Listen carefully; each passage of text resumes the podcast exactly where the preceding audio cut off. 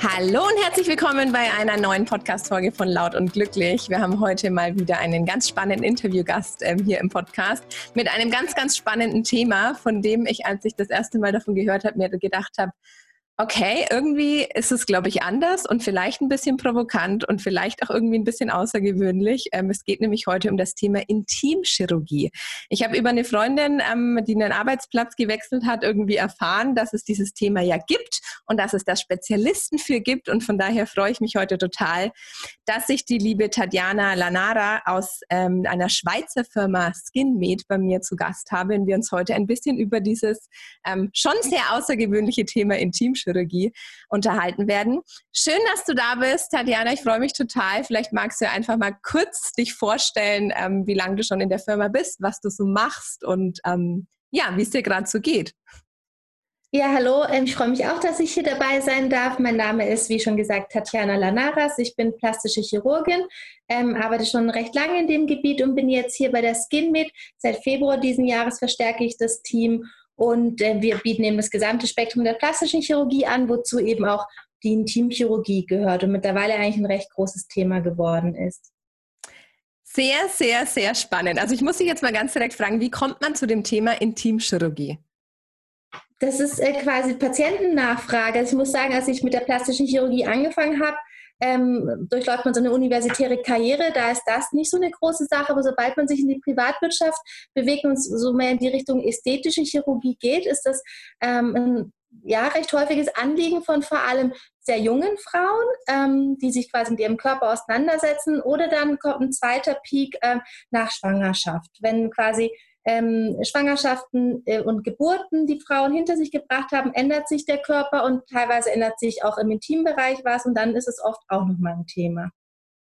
Also als ich das erste Mal davon so gehört habe, dachte ich so, okay, das ist komplett konträr zu diesem ganz lieben, ganzen, ich sage mal, Selbstliebe-Gedöns, was ich so mache, so lieb dein Körper, wie du bist und lieb dich ja. an, bist. Und heutzutage ist natürlich, glaube ich, gerade auch durch die Pornografie einfach sehr, ein sehr, sehr klares Bild irgendwie ähm, in, in der Welt unterwegs, wie irgendwie ja ein Intimbereich auszusehen hat, wie man sich irgendwie rasiert. Es gibt ja auch so Themen wie irgendwie Analbleaching und so diese ganzen Sachen, dass das irgendwie alles ganz anders aussehen muss, als es eigentlich mal gedacht war.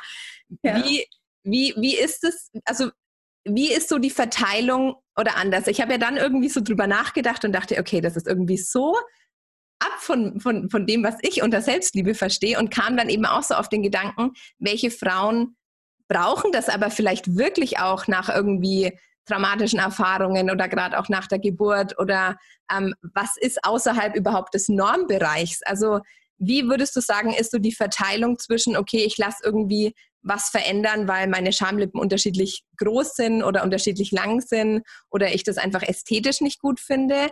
Und wie, wann würdest du sagen, ist es auch notwendig, ähm, was zu machen, weil es wirklich vermutlich psychisch auch extrem belastet?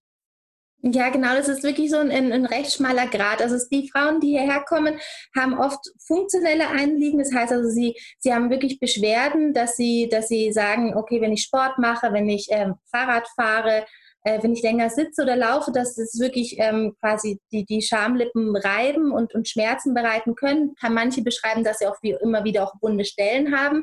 Ähm, dazu kommt dann oft noch quasi der ästhetische Aspekt dazu, dass, dass sie sich optisch dran stören, wie, wie du schon gesagt hast, ähm, durch, durch, äh, dadurch, dass die Frauen mittlerweile die Region in den meisten Fällen komplett rasieren, setzt man sich ganz anders mit dem äußeren Erscheinungsbild ähm, auseinander. Und dann kommt natürlich auch das Ganze mit der Pornografie hinzu. Also es wird einem so ein, so, wie sagt man, ähm, Modell vorgegeben, wie das auszusehen hat. Das bewegt sich ja in vielen Bereichen der plastischen Chirurgie, geht das ja in die Richtung. Wenn man jetzt auch in die Brustchirurgie denkt, ist das ja auch was, was quasi oft auch von außen getriggert ist. Ähm, nach Schwangerschaft ist es eben so, dass, dass natürlich eine ähm, gewisse Gewebeschwäche auftreten kann und, und dass viele Frauen angeben, dass dass sie quasi das Gefühl haben, dass das Volumen dort im, im Schamlippenareal wie auch zugenommen hat und sie dann auch stört, weil sie einfach wussten, wie es vorher war und einfach sehen, dass es nicht mehr so ist, wie es mal war und sich daran stören. Ähm, Wenn es jetzt wirklich ausgeprägte Befunde sind, also dass man wirklich nach einer Schwangerschaft auch ähm, nach einer Verletzung, Dammriss und so weiter äh, Defizite hat, dann ist es was, was quasi nicht ein plastischer Chirurg alleine behandelt, sondern meist mit dem Gynäkologen äh, zusammen, weil man wie neben der äußeren Straffung auch eine innere äh, durchführen müsste. Das ist dann aber schon mehr ein frauenbesetztes Thema, oder behandelst du auch Männer? Nein, also ich behandle keine Männer. Äh, man muss schon sagen, dass, ähm, dass ich jetzt hauptsächlich natürlich Frauen sehe, aber die, die ähm, Intimchirurgie für den Mann ist per se auch ein Thema. Ich denke, das ist eher was, was bei vielen Urologen auch landet. Ähm, ja, die Beschneidung aus ästhetischen Gründen ist sicherlich ein, ein äh, Thema seit vielen Jahren. Ähm, ja, ich habe eine Zeit lang im Rahmen meiner Ausbildung war ich in der Urologie und da muss ich sagen, da kam das doch recht häufig auf den Tisch. Ähm, dann natürlich die, das Thema Penisvergrößerung, Penisverdickung, solche Dinge, aber das bieten wir jetzt hier nicht an. Es ist wahrscheinlich natürlich auch für eine Frau halt sehr, sehr angenehm, dann auch von einer Frau behandelt zu werden. Also wenn ich mir so vorstelle, ich würde irgendwie was richten lassen wollen, würde ich mich wahrscheinlich wohler fühlen, wenn ich mich irgendwie mit einer Frau drüber unterhalte, anstatt irgendwie einem Mann zu erklären, wie jetzt Schamlippen aneinander reiben oder sowas, ne? Ja, ja, das für die meisten ist es äh, angenehmer, genau, das mit einer Frau zu besprechen. Du hast ja wahrscheinlich ziemlich verschiedene Kunden, die mit verschiedenen mhm. Themen dann auch kommen. Wie, wie ist denn dieses Thema Leidensdruck und so diese eigene Selbstannahme? Glaubst du, das hat oft wirklich auch psychisch einen sehr, sehr großen Einfluss auf die Frauen? Ähm, ja, ich habe jetzt gerade erst kürzlich eine sehr junge Patientin gesehen, die erst alleine zu mir gekommen ist und dann äh, wirklich zwei Wochen später mit der Mutter nochmal gekommen ist. Und äh, die Mutter wollte es auch nochmal mit mir die Problematik besprechen, weil die Tochter eben erstmalig auf sie zugekommen ist. Ähm, und, äh, und für die Tochter ist es wohl ein sehr großes Problem. Die ist in, in psychologischer Behandlung. Nicht nur deswegen, aber unter anderem ist es auch ein Thema eben beim Psychologen und, und für diese junge Patientin ist, obwohl der Befund, also so das Ausmaß der, der Veränderungen in den Schamlippen für mich jetzt objektiv nicht so gravierend ist, ist es für sie eine, eine ganz, äh, ein ganz großes Thema. Es belastet sie stark. Und das ist wirklich, muss ich sagen, sehr individuell, wie die, wie die Wahrnehmung ist, also wie hoch der Leidensdruck ist. Ist es dann so, dass du manchmal auch einen Blick drauf wirfst und sagst, nee, eigentlich ist es total normal? Und man muss ja. eigentlich nichts machen? Ja, das muss man sicherlich. Das ist in der quasi so unser täglich Brot in der plastischen Chirurgie, dass man wirklich differenzieren muss, ähm, wo ist wirklich ein Problem, was ich sehe, also Problem in Anführungsstrichen, wenn es jetzt um ästhetische Dinge geht, geht es einfach darum, dass ich erkenne und auch wirklich sehe, was die Patientinnen stört und ich denen auch wirklich was anbieten kann, wo ich es verbessern kann. Und genauso ist es eben auch in der Intimchirurgie, wenn einfach kein, kein Hautüberschuss an den inneren oder äußeren Schamlippen ist, ähm, nichts, was ich jetzt wirklich optimieren könnte durch einen operativen Eingriff, muss ich dem Patienten das ganz klar sagen, weil jede OP hat eben Risiken, ähm, es können Komplikationen auftreten, man muss einfach quasi wirklich eine Balance finden zwischen dem Nutzen, den die Patientinnen haben können und das Risiko, was sie schlussendlich eingehen. Also da muss man wirklich ganz genau die Patientinnen auswählen und aufklären auf jeden Fall. Das heißt, du machst von Beratung über Operation aber auch alles selber. Ja, genau. Ja, aber es ist auch ganz wichtig, dass man wirklich ein Vertrauensverhältnis äh, schafft und auch den, also quasi sich gegenseitig kennenlernt und auch quasi einschätzen lernt, dass man, ja, das ist wirklich sehr wichtig eigentlich für jeden operativen Eingriff, den man durchführt. Was sind so die häufigsten Sachen, die jetzt bei Frauen im, im Teambereich gemacht werden? Ist es meistens wahrscheinlich irgendwie ähm, Hautüberschuss oder sowas entfernen? Kann man einfach dann abschneiden und dann heilt es wieder gut von alleine? Also das häufigste, was, was man sieht und weswegen die Frauen zu uns kommen, ist, ähm, dass die inneren Schamlippen, die eigentlich quasi von den äußeren bedeckt sein sollten im Idealfall, wobei Idealfall, das ist alles, hat keinen wirklichen Krankheitswert bei den meisten, ähm, dass da ein Überschuss ist, der wie so drüber hängt, ähm, den man quasi sieht im, im Stehen, der beim Sport dann reiben kann, stören kann, der beim Geschlechtsverkehr wie im Weg sein kann, in Anführungsstrichen. Das ist eigentlich das häufigste, was wir sehen. Und da ist es dann so vom, vom Eingriff her, dass man wirklich diesen, diesen Überschuss wegschneidet, so wie du es gesagt hast. Man kann es aber nicht einfach offen lassen, dass es wie von selber zuheilt, sondern man muss es quasi wie auch vernähen, ähm, damit es heilen kann. Wie lange dauert so eine Heilung von, von so, es ist ja, es ist, es ist keine Schleimhaut, habe ich neulich gelernt. Es ist keine Nein, Schleimhaut. Ist der innere Teil von Schamlippen ist schon eine Form von Schleimhaut und die äußeren sind aber, also der äußere Teil ist einfach normale Haut. Und man muss sagen, dass die Region insgesamt ähm, also die ganze Genitalregion, jede Frau, die eine Schwangerschaft hinter sich hat und vielleicht irgendwie ein Problem hat mit einem Dammriss oder ähnlichem, äh, kann wirklich bestätigen, dass die Region sehr, sehr gut heilt. Also die Wundheilung geht per se zwei Wochen. Die ersten Tage, also sagen wir mal, die ersten Tage bis zur ersten Woche sind so die mühsamsten, weil die Region ist recht gut durchblutet, es, es schwillt ziemlich an am Anfang und dadurch, dass es ja eine Stelle ist, wo man wenn man sich bewegt, sich hinsetzt, aufsteht oder auf Toilette geht, wo man es wirklich recht merkt, sind die ersten Tage mühsam. Aber dann muss man sagen, es geht die Wundheilung extrem schnell, es heilt sehr gut. Ähm, und was eben auch positiv ist, dass man in der Region eigentlich kaum Narben sieht. Also wenn das mal korrigiert ist, ähm, bleiben eigentlich keine Narben, die entstellend sind und entlarvend auch in Anführungsstrichen, dass man sieht, ah, da wurde was gemacht. Jetzt steht mir meine Geburt in acht Wochen ja noch bevor. Ja. Das ist schon mal gut zu wissen, was es danach noch alles für Möglichkeiten für den Fall der Fälle gibt.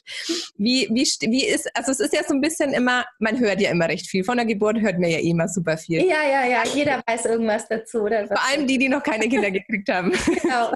Wie, wie ist es denn mit diesem Thema Dammriss? Ich habe ich hab hm. gehört, dass es sinnvoller ist zu reißen, wenn das der Damm reißt, weil ein, eine gerissene Hautstelle besser heilt als eine geschnittene Ebene, aber dass man beim Schneiden irgendwie besser kontrollieren kann. Was ist denn, was ist denn dann Vor- und Nachteil? Oh, da muss ich sagen, da bin ich die falsche Ansprechpartnerin. Ich bin keine Gynäkologin und Geburtshelferin. Kann ich dir leider gar nicht sagen. Glaubst du, dass so Dinge wie ähm, Dammmassagen oder sowas vorher auf jeden Fall sinnvoll sind, um das Gewebe vorzubereiten? Ja, ja. das denke ich schon. Ja, das, das sagen ja auch, auch, auch ähm, viele Gynäkologinnen, dass das äh, Sinn macht, dass man wie das Gewebe, wie, weil jede Massage lockert das Ganze, dehnt äh, das Gewebe zu einem gewissen Grad. Das macht sicherlich Sinn. Und vor allem, du machst ja wie nichts kaputt, du hast eigentlich nichts zu verlieren, wenn du die, die das angehst. Genau. Wie glaubst du denn, steht das Thema Selbstliebe mit deinem ähm, Thema so in Verbindung? Also glaubst du, dass viele Menschen ähm, oder merkst du, dass dieses, dieses schambehaftete Thema so ein bisschen eher zurückgeht oder ist es schon was, was immer irgendwie mitschwingt? Ähm, ja, also ich würde sagen, so mein, mein ganzes berufliche Feld, also die gesamte ästhetische plastische Chirurgie ist ja was, was so ein bisschen der Selbstliebe auf den ersten Blick so ein bisschen kontrovers ist, wenn man, ja, bei dir geht es ja wahrscheinlich darum, dass man sich so annimmt, wie man ist. Ähm, und, und ich verändere ja Dinge an den, an den Menschen auf Wunsch ähm, der Patienten. Und eigentlich operiere ich in vielen Fällen am Anführungsstrichen gesunden Patienten. Also es gibt jetzt eigentlich kein, äh, wie sagt man, keine Krankheit oder keinen medizinischen Grund, dass man sagt, oh, das muss man jetzt unbedingt machen, weil sonst ähm, passiert ihnen übermorgen irgendwas ganz Schlimmes. Ähm, aber natürlich ist es schon so, dass, dass ähm, so ein Eingriff, ob es jetzt in, im Intimbereich ist oder sonst irgendwo am, am Körper, für die Patienten ähm, eigentlich eine große Veränderung im Hinblick auf ihr Selbstbewusstsein darstellt. Also es ist ähm, schon für viele so, dass, dass der, der Eingriff an sich nicht ihr Leben verändert, aber schon quasi sie als Person positiv verändern kann. Das ist wirklich so. Und die Patienten, die wirklich ein dezidiertes Problem haben und sagen, das stört mich und, und das möchte ich gerne verändert haben und nicht irgendwie an überall irgendwas finden, was sie stört, was man auch nicht nachvollziehen kann. Also wenn sie wirklich ganz klar sind in ihrer Aussage und das, was sie, was sie stört, auch wirklich nachvollziehbar ist für mich und auch umsetzbar ist, das zu verbessern, ähm, dann profitieren die schon für, für sich selber, für ihr Selbstbewusstsein, für ihre Psyche und schlussendlich kann das dann auch die Selbstliebe in Theorie verstärken. Ja, ich bin ja auch immer so der Meinung, klar, Selbstakzeptanz und dieses Selbstannehmen ist total mhm. wichtig, aber wenn ich natürlich einen Leidensdruck habe und ich mich irgendwie, ja, wie du sagst, beim Sport irgendwie Wundlauf oder ständig Schmerzen habe, dann bringt es mir auch nichts, mich abends vor den Spiegel zu setzen und zu sagen, ich bin wunderschön und ich liebe mich, wie ich bin. Ich meine, da ja. ist natürlich immer so, wie hoch, na, wenn der Leidensdruck hoch genug ist, sprengt es natürlich auch oft irgendwie die Schamgrenze. Ich glaube, dass ganz viele Leute bestimmt irgendwie, äh, wenn sie das jetzt hören, auch denken, ach Mensch, sowas kann man machen, Mensch, das würde mich eigentlich auch entlasten, weil das ja natürlich schon ja. so ein Thema ist, was was schon schambesetzt ist, auch da zum Arzt zu gehen und drüber zu sprechen ja. und das zu zeigen. Und auf der anderen Seite aber man irgendwie halt auch denkt, es sieht ja kein anderer außer ich und mein Partner vielleicht. Also es ist immer so ein bisschen hin und her. Was du vorhin auch mit dem Rasieren gesagt hast, fand ich super interessant, weil stimmt, wenn natürlich einfach wie früher ganz viel Haarwuchs drüber ist, im Normalfall, sage ich mal, dann sieht man das natürlich auch nicht man so. Man sieht es nicht, ja. ja. Wie ist es denn allgemein mit dem Thema Rasur? Ähm, ich weiß nicht, ob du was zu sagen kannst. Ist es eigentlich schädlich für den Intimbereich oder es ist ja schon weniger Schutz da, auch für Keime und Bakterien und so weiter? Ähm, ja, also schädlich nicht. Ich denke, wenn man es regelmäßig, also die, die, die sich quasi erstmalig dann äh, komplett rasieren, werden schon merken, dass sie ein bisschen empfindlicher sind, die Haut so ein bisschen irritiert ist.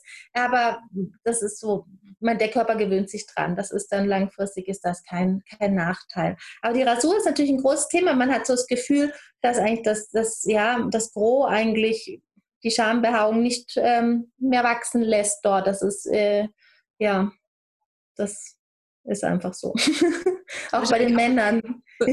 So ein Modetrend habe ich das Gefühl. Das ist, ja, ja, aber so. der hält sich wacker. Das war auch ähm, eben für die Männer, auch Intimchirurgie bei den Männern, wenn die oft zu uns in die Urologie gekommen sind, ähm, bezüglich der Penisgröße, war eigentlich immer so der erste Hinweis, ja, ähm, wenn, wenn du dich rasierst, dann sieht einfach alles, es ist exponierter, man sieht alles mehr und sieht alles gleich größer aus. Und ähm, das reicht dann für viele schon. Ach super, also, da kommst du, denkst du, du musst operiert werden, rasierst dich einmal komplett und dann sieht das Ganze schon anders aus. Wie ist es genau. denn überhaupt ähm, in Sachen Krankenkasse und so weiter? Ich meine, ich weiß jetzt nicht, wie es in der Schweiz ist, aber werden diese OPs ähm, unterstützt, wenn sie medizinisch sinnvoll und notwendig sind? Ja, ich muss sagen, in seltenen Fällen werden die auch von der Krankenkasse getragen. Also man wirklich nachweisen kann, dass der Befund, also quasi die Ausprägung der, der, der, ähm, des Überschusses an Haut sehr, sehr ausgeprägt ist ähm, und die Patienten auch glaubhaft darlegen können, dass Beschwerden da sind, dann wird es von der Kasse auch übernommen. Man muss sagen, aber das Gros, wo jetzt wirklich ähm, beim Bereich der inneren Schamlippen einfach so ein leichter Überschuss ist, das wird von den Krankenkassen nicht getragen. Also jetzt die junge Patientin, von der ich äh, vorher erzählt habe, die versuche das jetzt auch mit dem, mit dem Psychologen anzugehen. Ich bin jetzt gespannt, äh, was da rauskommt, ob die Krankenkasse darauf eingeht, wenn es wirklich scheinbar ein ähm, psychologisches Leiden dadurch gibt. Wenn man jetzt sagt, Mensch, mit der Tatjana muss ich mal in Kontakt treten, wo erreicht man dich denn am besten? Habt ihr eine Website oder ähm, wo findet Genau, wir haben, wir haben eine Website, also skinmate.ch und natürlich haben wir Instagram, ähm, sind da eigentlich recht aktiv. Ähm, ja, das ist eigentlich das Einfachste. Natürlich machen wir, bieten wir auch in Zeiten von Corona und auch äh, sonst ähm, Video-Sprechstunden äh, und so weiter an. Ist natürlich jetzt vielleicht nicht das Beste für, also für eine Besprechung schon, aber um sich das anzuschauen, würde ich das jetzt nicht empfehlen, jetzt über ähm, Videoschaltung, aber um quasi mal, mal äh, ein Gespräch zu führen, was auf einen zukommen würde, wie das ablaufen würde, das kann man eigentlich gut auch so angehen. Wie lange dauert so eine Behandlung vom Erstgespräch bis zur OP? Ähm, also vom erst, äh, die erst, das erste Gespräch ist eigentlich, dass man sich wie so ein bisschen abtastet, dass, dass ich mal sehe, was das Problem ist, dass wir wirklich ähm, durchgehen, wie so ein Eingriff ablaufen könnte und was für ein Resultat zu erwarten ist. Dann äh, müssen die Patienten sich immer wirklich Zeit nehmen und drüber nachdenken, ob sie das auch äh, wirklich wollen. Und äh, dann machen wir in der Regel nochmal ein zweites Gespräch, wo wir nochmal die genauen Details anschauen und quasi wie so die Einver das Einverständnis dafür einholen und, ähm, und der Eingriff an sich ist ähm, ein Eingriff, der in lokaler Betäubung durchgeführt wird. Also es braucht eigentlich keine Narkose, also man muss nicht komplett schlafen, man kann das wirklich sehr gut äh, so durchführen, indem man die Region einfach betäubt. Ähm, und man kann auch am, am, vor der OP kommen und dann danach auch wieder gehen nach ein paar Stunden. Also man muss ja nicht irgendwie über Nacht bleiben ah. oder so. Das, genau. Ja, das ist dann ja super unkompliziert. Ja, es ist recht unkompliziert. Es ist für die meisten so ein bisschen schockierend, der Gedanke, oh, man betäubt das ja mit einer Spritze in der Region und das äh, löst dann schon recht große Panik aus, aber das ist wirklich sehr gut umsetzbar, weil wir betäuben die Haut, dort wo man die Spritze dann, also das lokale Betäubungsmittel einbringen würde, betäuben wir vorher mit einer Creme, lassen wir wirklich relativ lang einwirken. Und da muss man sagen, merken die Patientinnen von der eigentlichen Betäubung durch die Spritze kaum etwas. Und, und der Eingriff ähm, an sich ähm, den erleben sie eigentlich als insgesamt angenehm. Also sicherlich nicht traumatisierend und auch nicht massiv schmerzhaft. Das geht wirklich sehr gut in lokaler Betäubung. Das heißt, man kann sich die ganze Zeit unterhalten. Ja, genau, genau. Manche nehmen auch eher ihr Handy mit in OP und äh, WhatsAppen dann. Ich frage mich immer, was sie dann schreiben. Sie sind, aber ja. Wahnsinn, und dann dauert es ja vermutlich auch nicht irgendwie stundenlang, ne? Nein, es kommt wirklich darauf an, wie, wie, wie, wie groß das Ausmaß ist von dem, was wir korrigieren müssen. Aber ähm, ja, es geht so in der Regel, eine ja, Dreiviertelstunde geht der Eingriff, bis man wirklich ähm, das betäubt hat, bis man äh, angezeichnet hat, was man alles an Gewebe wegnehmen möchte. Dann muss man Blutstillung natürlich machen und das Ganze vernähen. Auch von der Nachbehandlung.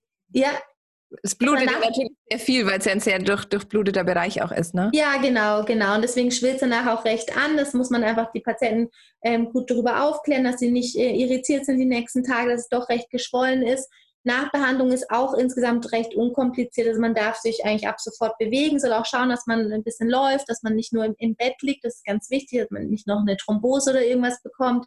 Ähm, und äh, und äh, verbinden kann man es auch nicht. Also man kann jetzt nicht wirklich Pflaster ja, ja. Region äh, auflegen, aber ähm, das halt wirklich sehr gut. Äh, duschen darf man auch direkt. Also das ist insgesamt recht komplikationslos vom Aufwand. Mit welchen Kosten muss man das so ungefähr rechnen, wenn man es selber trägt? Oder ungefähr? Ja, wir haben jetzt hier Schweizer Preise, das ist jetzt natürlich für Deutschland ähm, genau wahrscheinlich doch deutlich höher.